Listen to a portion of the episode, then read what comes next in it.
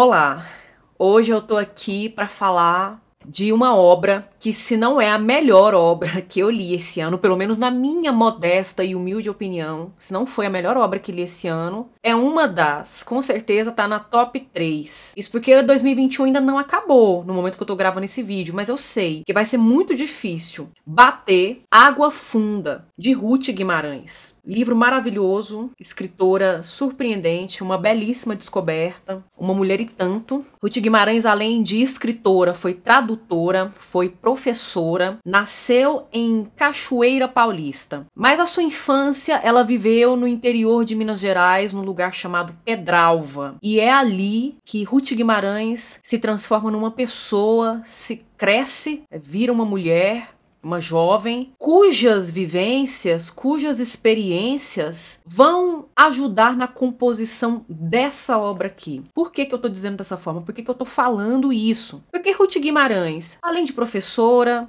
de mulher, negra, é, e, e todas essas questões foram parte das dificuldades dela ser quem ela foi, também foi uma mulher caipira.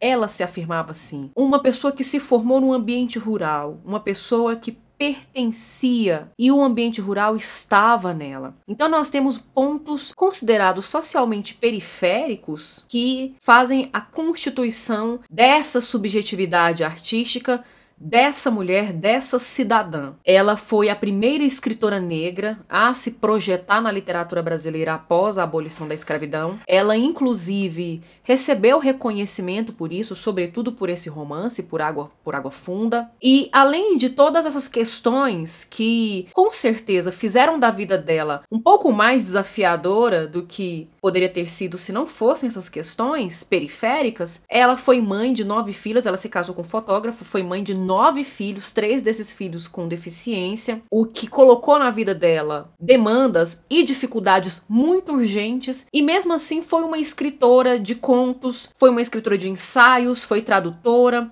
foi uma mulher muito culta, muito estudiosa, muito empenhada e a autora desse livro, que eu arrisco dizer é um dos melhores da literatura brasileira, mesmo sem ter lido toda a literatura brasileira ainda, porque haja fôlego para conseguir ler toda a literatura brasileira, né? No ano passado, no ano de 2020, foi o centenário de Ruth Guimarães. Ruth Guimarães nasceu em 13 de junho de 1920. E o que foi muito espantoso é que o ano de 2020 foi o ano em que a pandemia do coronavírus foi deflagrada no mundo mundo todo. Nós passamos por, por muitos desafios, por muitas dificuldades, sobrevivemos a esse ano e tivemos uma grande escritora que foi homenageada devidamente, apesar da, da coisa do distanciamento, né? Das plataformas digitais, de tudo muito remotamente. A gente teve uma lembrança e uma homenagem da grande autora que também completou um centenário em 2020, que foi Clarice Lispector. Mas Ruth Guimarães não foi tão lembrada assim. E o que é curioso é que no ano que ela publica Água Funda, ela tinha apenas 26 anos de idade, ela, ela foi muito bem recebida, ela foi é, essa obra foi bem sucedida na época, a grande crítica, né, essa que tá, é, que tá canonizada também, junto com a literatura que ela canoniza, é, recebeu bem essa obra da Ruth Guimarães, mas ela ao longo do tempo acabou sendo esquecida. Você vai olhar os livros didáticos, os livros de formação do ensino médio fundamental da, da educação brasileira, você não vê menção a Ruth, Ruth Guimarães ali, como há a Raquel de Queiroz, a Clarice Lispector, a Lígia Fagundes Telles, por exemplo. A pergunta que fica no ar é: por que, que ela foi esquecida? O que, que aconteceu com essa mulher? Porque ela não ficou em silêncio, não ficou apagada, silenciada na época dela. Ela foi recebida pelo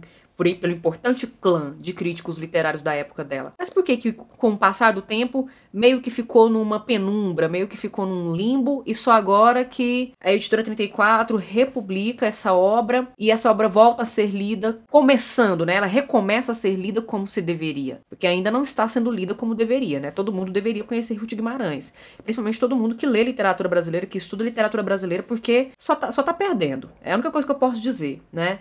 A primeira injustiça é leitor e leitora que não estão lendo Ruth Guimarães estão perdendo, porque é uma grande obra. É assim, para além do meu gosto, né? Meu gosto foi completamente atingido. Memórias afetivas foram fortemente evocadas. Mas a questão do fazer literário, da linguagem, do trabalho com a linguagem, é, da constituição das personagens, do encadeamento dos fatos, isso também é uma coisa muito impressionante e espelhou muito bem a sua época, né? O modernismo, é, a geração de 45, né? E o que foi produzido aí nesse momento movimento, quais eram as tendências, quais eram as propostas, quais eram os critérios, quais foram os frutos colhidos depois do movimento de 1922, depois do movimento de 1930, o que é que a literatura vai, vai reforçar, vai evidenciar, né, com mais força, com mais ênfase, com mais entusiasmo, e ela esteve muito bem situada no seu tempo, na sua contemporaneidade, e fala muito bem também com os tempos que estamos vivendo agora. Inclusive, há alguns detalhes importantes que merecem ser pontuados antes de falar de Água Funda Funda, de fato. Quando publica Água Funda, em 1946, que eu tinha falado, foi bem recebida por críticos como Antônio Cândido, como Érico Veríssimo, como Álvaro Lins, e ela foi nada mais, nada menos que uma orientanda, né, uma discípula de Mário de Andrade, autor de Macunaíma, um dos nossos maiores poetas. Ele chegou a ler alguns escritos dela, é, que ela ia, ia publicar em outros livros, né, seriam outros livros.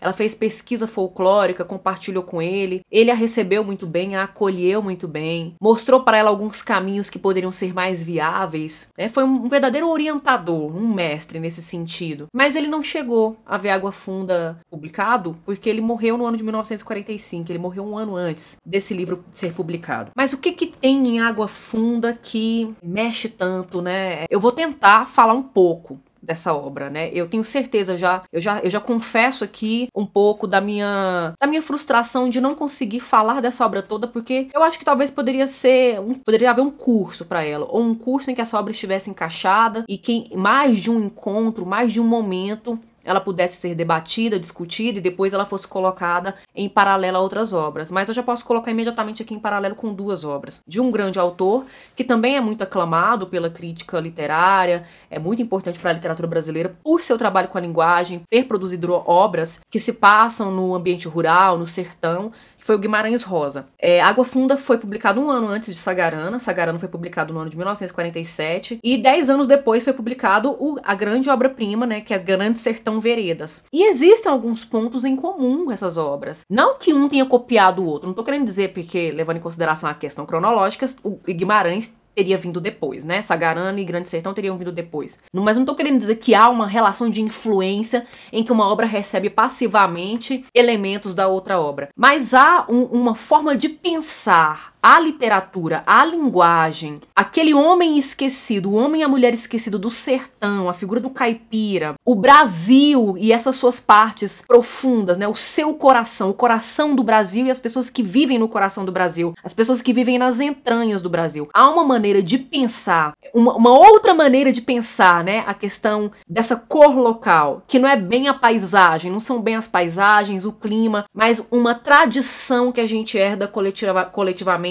pensando nas lendas, pensando nas crenças, nas superstições, nas histórias de assombração que são contadas, no folclore que vai povoando a nossa imaginação desde a infância, que são passadas para nós pelos mais velhos, por nossas avós, nossos avós, por nossas tias. Há uma forma de, de enxergar esse Brasil aqui a partir desses elementos, né? Parece até ser uma tendência dessa época, porque isso aqui tá em, em, em Água Funda, tá lá no Grande Sertão, tá em Sagarana, tá nos contos do Guimarães, né? É, Corpo de Baile, Primeiras Histórias, essas histórias, enfim. Uma maneira de, de, de falar do Brasil, de mapear o Brasil por outra perspectiva, né? Por uma perspectiva que não seja estereotipada, nem é, pejorativa, debochada, né? No sentido de ridicularizar a figura do sertanejo, do, do caipira, mas atribuir a ele uma sabedoria que até então não, não era devidamente valorizada, no sentido mesmo de considerar que ele não precisa da elaboração acadêmica, nem das referências acadêmicas, para poder saber de filosofia, para poder viver a filosofia no dia a dia. Então, o que a gente tem, né, o que permeia essa obra é a cultura, a linguagem caipira, é, o modo de vida,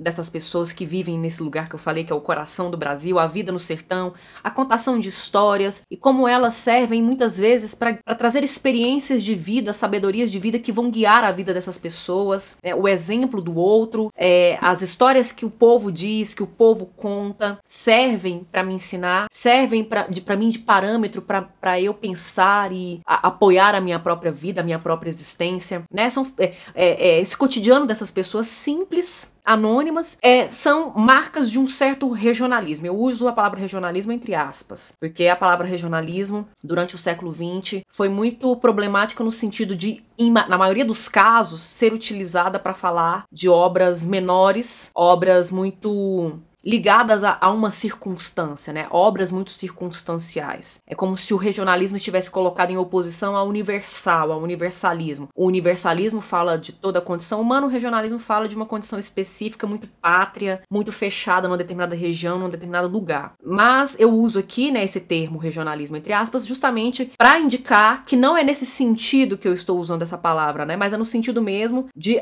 estar ambientada geograficamente, espacialmente num lugar que está em contraste com a cidade grande, com toda a questão da, da, da, metrópole, né? Da metrópole, das metrópoles que se igualam, embora elas sejam diferentes, elas se igualam na agitação, na correria e no distanciamento entre as pessoas. Então, é, é, é em relação a esse contraste que eu trago esse, esse termo aqui para pensar essa obra. E sobre essas histórias de assombração, né? Essas histórias de fantasmas que, que dá um certo tom fantástico para a obra. A obra tem um caráter misterioso, né? Há um apelo ao sobrenatural. Ela já começa com um comentário que meio que já nos ambienta, já nos situa nessa atmosfera enigmática e fantástica. Estas coisas aconteceram em qualquer tempo e em qualquer parte. O certo é que aconteceram. E como sempre se dá, ninguém apreendeu nada do seu misterioso sentido. Então seria como aqueles acontecimentos estarrecedores que os mais antigos nos contam, mas que não servem de lição ainda, né? Como se eles precisassem se repetir para que a gente vivesse na pele e aprendesse realmente o significado, o sentido desses acontecimentos. É muito triste, né, gente? É muito trágico isso. Inclusive, a obra toda ela é permeada por elementos trágicos, mas também por elementos fantásticos, por elementos sobrenaturais. E tudo nessa linguagem, uma linguagem que transita entre o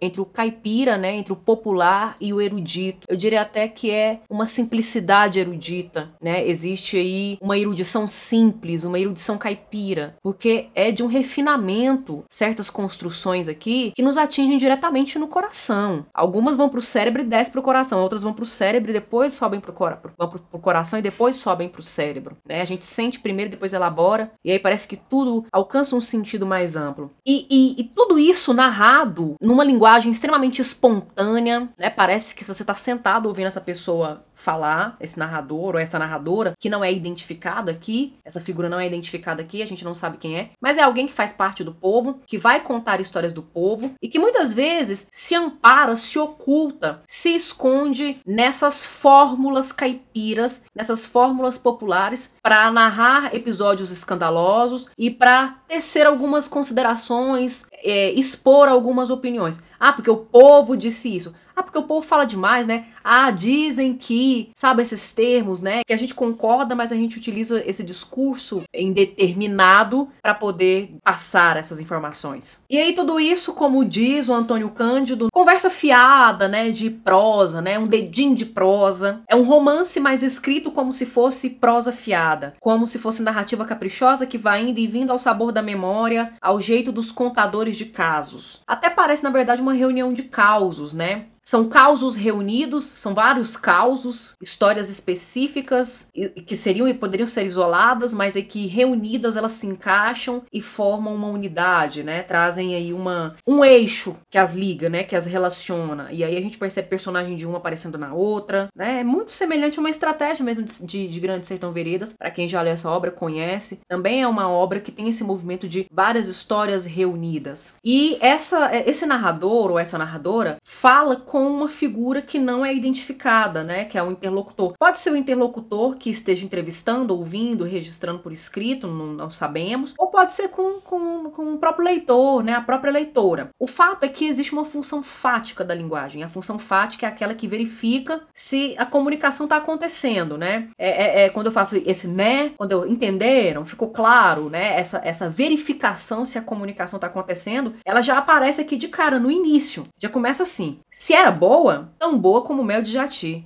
Então, é, parece que está reproduzindo a pergunta que foi feita, retomando essa pergunta para poder responder a alguém que está perguntando. É que a mãe de ouro tinha enfeitiçado o homem. A mãe de ouro mora do outro lado da serra. Para lá fica Juruna, no Itaparica, e é um estirão de mais de 100 vezes a distância de Nossa Senhora dos Olhos d'Água a Maria da Fé. Pois ele bateu a pé, moço, bateu a pé, com um sapicuá de farinha nas costas. A água não era preciso. A água dá à toa por aí, brota do chão, e nenhum filho de Deus nega água a quem tem sede. Mas é melhor contar do começo. Então a gente tem esse, esse retorno, né? Essa, essa forma de, de narrar, de contar, que pressupõe alguém que esteja ouvindo, pressupõe alguém que esteja recebendo essas histórias, recebendo essa narrativa. E o que eu acho lindo, maravilhoso nessa obra, dentre os vários elementos que eu já estou apontando aqui, que são todos elementos que eu enumerei para trazer aqui para esse vídeo e que são elementos que realmente me trouxeram uma experiência bem, bem palatável. É, a, é o fato de que Ruth Guimarães dá voz a esse homem sertanejo, a esse homem rural, a essa figura caipira que como ela, é, durante muito tempo ficou na periferia mesmo, né? Uma voz periférica.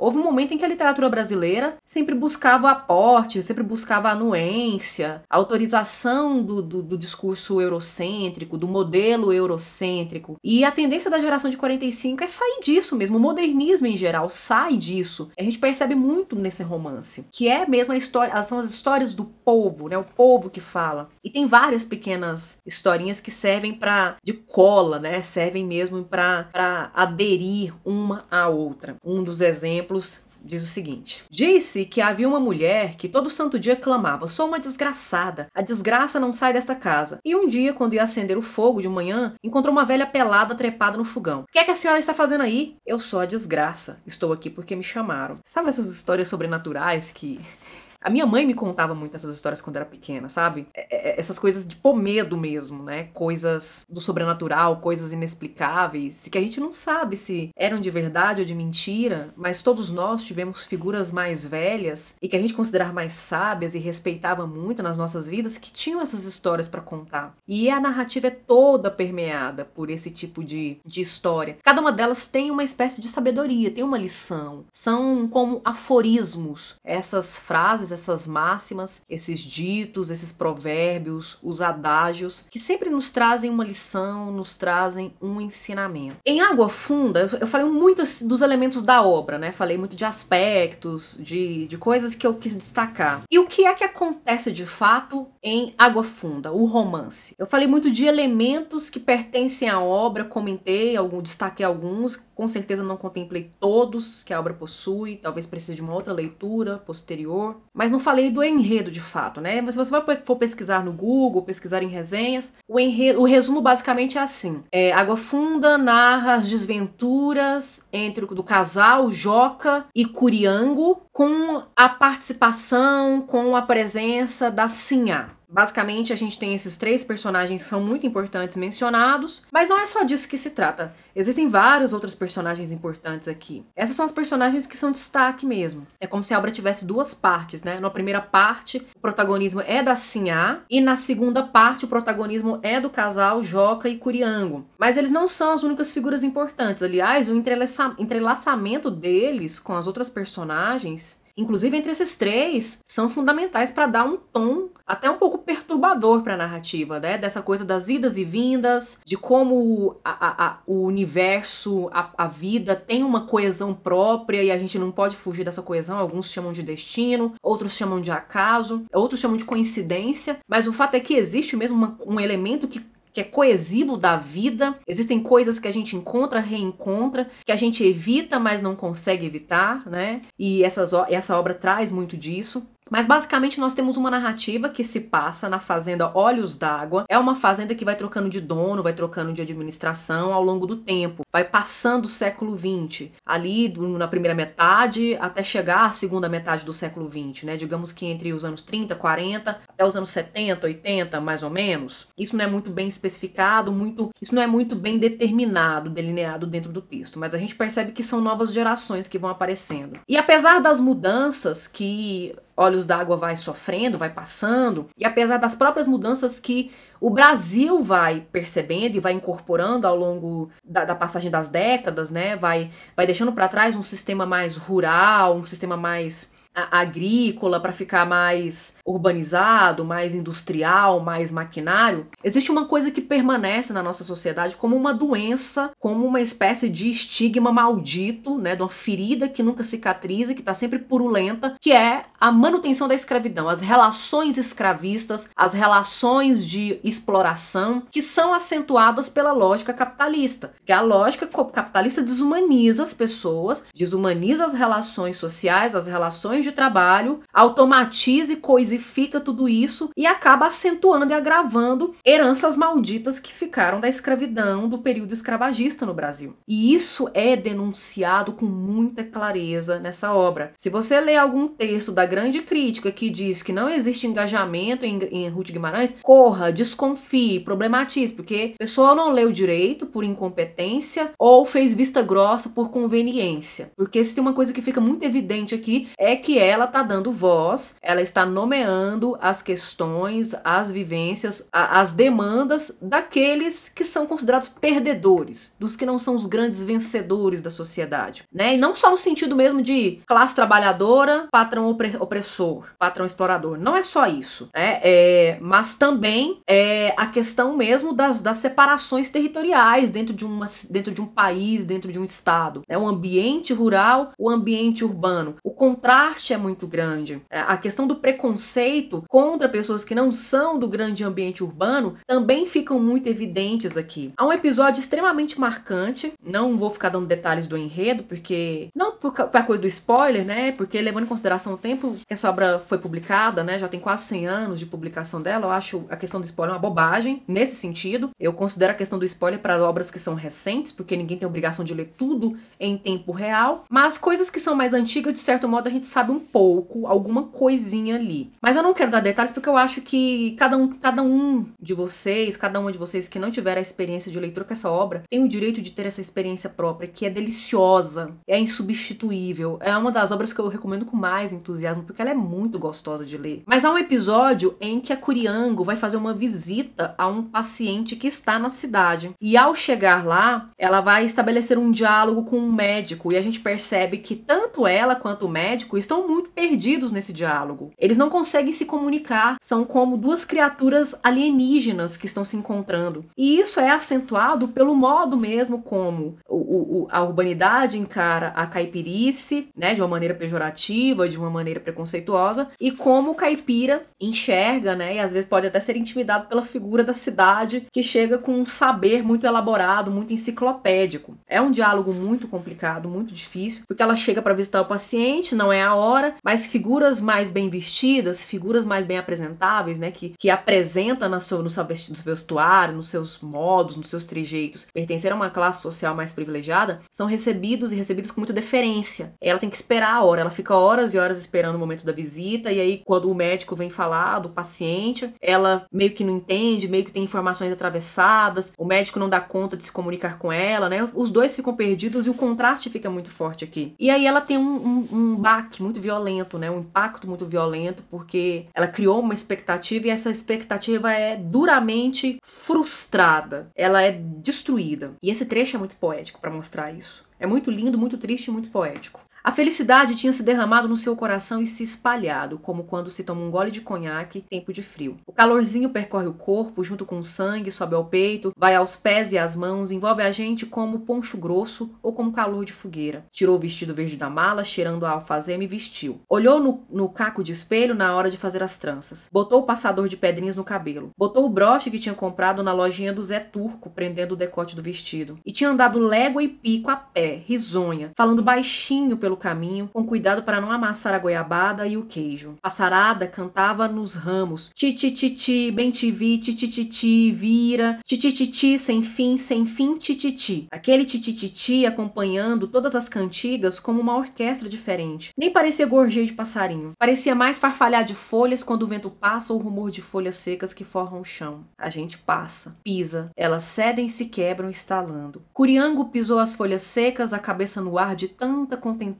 Já conhece as coisas? Perguntou de mim. O dia estava lindo. O céu azul como o que há de mais azul e de mais bonito. Um verde de pedra de anel, um verde brilhante, claro e alegre, espraiando-se embaixo no valado. A lembrança daquela beleza daquele esplendor, a injustiça daquilo tudo, pesou na alma de Curiango. Quando viu, estava falando com um médico. Confiou nele sem querer. Estava de avental branco e por isso tinha um ar de limpeza e saúde. E tinha também um jeito grave e doce de quem está acostumado a lidar com doentes, com loucos, com defuntos, com gente desesperada. Curiango sentiu que ele estava acima das dores. Parecia entender tudo, sem se manchar com coisa alguma. E tem essa visão aqui do médico, né? Que é uma visão também que merece ser pensada, refletida, porque o fato de estar vestido de branco imaculado não significa, não garante poderes sobrenaturais sobre humanos a ninguém, né? A gente já sabe disso. Ainda mais agora no momento de pandemia, né? A gente sabe aí mais ainda, né? Médico, infelizmente, às vezes receitando medicação sem comprovação científica, né? Mas aqui é a visão que ela tem né? Uma visão muito ingênua, uma visão muito pura, muito simples da realidade. É aquela, aquela, aquela construção ali consegue atingi-la muito bem e passar essa mensagem pretendida. É, e muito apegada à religião, muito apegada à fé, né? Em muitos momentos ela conta com a fé para solucionar uns problemas graves que essa personagem vai ter aqui, vai enfrentar. Então essa atmosfera do mundo espiritual, a presença do mundo espiritual é muito forte aqui nessa obra também. Não só nas histórias de fantasmas de assombração, mas na configuração das personagens que contam apenas com a fé para continuar a ter um, mínimo possível de vida digna. Outra figura importante que aparece aqui, que eu menciono rapidamente, é o personagem Biguá. É um cachorro. A narrativa dele é uma narrativa muito bonita. Ela é, ela é construída de forma fragmentada ao longo do, de uma determinada parte, nessa né, segunda parte da obra. E é uma história com um animal de estimação que é usado para acompanhar o, o, o dono nas caças. Ele então é usado como um caçador também. Mas a história dele traz tanto da condição humana, da solidão humana, né? Dessa solidão que faz parte de nós, desde que nascemos até quando morremos, né? É uma solidão que não é preenchida pela família, pelos amigos, né? Pelos filhos. É uma solidão que é própria da nossa natureza, da nossa própria configuração, né? É algo que é só eu sei o que eu estou sentindo, só eu sei o que é ser eu. É muito disso. E é, é, a história dele, apesar de muito típica dessas narrativas sobre animais de estimação no meio dos causos, ela traz muito dessas reflexões, né? Traz muito dessas memórias afetivas de momentos em que tivemos que enfrentar a solidão, a nossa própria condição conosco mesmo, com a gente mesmo, sem poder mesmo que o outro quisesse ajudar, sem poder contar com o outro, porque o outro não podia fazer nada. Era uma coisa só nossa, né? Uma coisa muito da solidão mesmo, da solitude. E é com, com todo esse lirismo que essa obra traz essas diversas histórias. As personagens são compostas também de forma muito poética, né? Tem muito dessa coisa de parece com é uma poesia em prosa. Tem a espontaneidade da fala, da conversa, mas também tem a profundidade da sabedoria filosófica, do saber filosófico, né? É, mas também tem muito dessa dessa afetividade, dessa emotividade pode que, embora não seja o único atributo da, da poesia lírica, a gente está muito acostumado a atribuir a ela, a associar a poesia lírica. Essa coisa de, de, enxergar o mundo com uma paleta de cores mais diversificada. O mundo fica um pouquinho mais bonito, né? O mundo pode ser, pode estar na parte tosca, feia, distópica, ele fica um pouquinho, a gente consegue encontrar uma beleza nessa feiura. Então o mundo é lindo, né? Tem a parte, tem os aspectos dele de natureza, de esverdeado, de florido, de céu azul, e que deixa mais lindo ainda, parece atribuir mais cor a essa beleza. E há um trecho em que ele vai falar sobre o amor que ele sente por ela e como ele não faz, não sabe como confessar esse amor por ela. Ele diz algo muito bonito. E eu, dona, eu gosto dela, como gosto de mergulhar os pés na água fresca em dia calorento, como gosto de sol no cangote em manhã fria, como gosto de cheiro de terra molhada, como gosto de beber água de nascida em folha de taiova, como gosto de ouvir o órgão tocando na missa da ressurreição, como gosto de pitar fumo forte tragando a fumaça, como gosto de fruta sumarenta, gosto, como gosto de tudo isso e ainda muito mais. Gente, isso aqui é muito bonito. Isso aqui é lindo demais. É assim, realmente é uma das obras que eu mais gostei de ler na minha vida, na verdade, né? Eu acho talvez que é a melhor desse ano, ou pelo menos uma das três melhores, porque o ano ainda não acabou. E é uma das melhores que eu li na minha vida. E assim, não, não li tudo que eu gostaria de ler, mas sou professora de literatura, né? Já li mais de cinco livros. Enfim, eu deixo aqui hoje essa sugestão de leitura, essa indicação. É, há um movimento aí de retomada da relevância, da importância importância de Ruth Guimarães no cenário da literatura e da cultura brasileira. Então, há muitas entidades, muitas, muitos críticos, muitos estudiosos e estudiosas que estão realmente empenhados, se mobilizando nesse trabalho de ressuscitar a imagem dela na nossa literatura, né? Porque ela passou por um tempo mesmo de esquecimento. E não faz sentido, né? Não faz sentido levando em consideração a obra dela. Faz sentido pelo movimento de retrocesso que o nosso país vivencia, vivenciou em algumas décadas e está revivenciando agora. Mas a gente precisa andar na contramão disso e é, lembrar que tivemos grandes, maravilhosas escritoras, figuras importantes dentro da nossa literatura que não estão aí na lista do cânone e a gente não entende por quê. Porque tem tudo para ser canônica, né? Inclusive, eu vou deixar na descrição desse vídeo o link do Instituto Ruth Guimarães. É, é, é mantido, administrado por pesquisadores e pesquisadoras, estudiosos e estudiosas de Ruth Guimarães, da literatura brasileira, inclusive um filho e uma filha dela também atuam aí na, na leitura, na crítica, no debate, na reflexão sobre a obra, a obra da Ruth Guimarães. Então, essa aqui eu indico de olhos fechados e pode ir sem medo. Eu tô criando muitas expectativas, mas é isso e muito mais. Às vezes a expectativa não ajuda, né? Ela é a mãe, ela é a mãezinha da frustração. Mas nesse caso aqui eu tenho absoluta certeza que não será. Eu agradeço por você ter ficado até o fim desse vídeo, que ele ficou relativamente longo, mas levando em consideração a importância da obra, deveria ficar até mais. Agradeço a atenção e nos vemos no próximo vídeo. Até a próxima!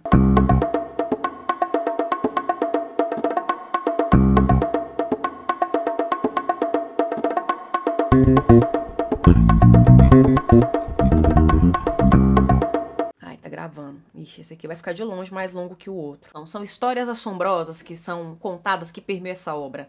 Ela tem um caráter. Ai, meu Deus. Será que tem problema aparecer o latido dela? É, Curiango. Ai, eu esqueci o nome do personagem, lindo. Vou ter que começar de novo. Tachan! E o que eu acho maravilhoso nessa obra, lindo. Ai, Tachan! Que saco! Ah, vou assumir ela ali, né? Caipira mesmo.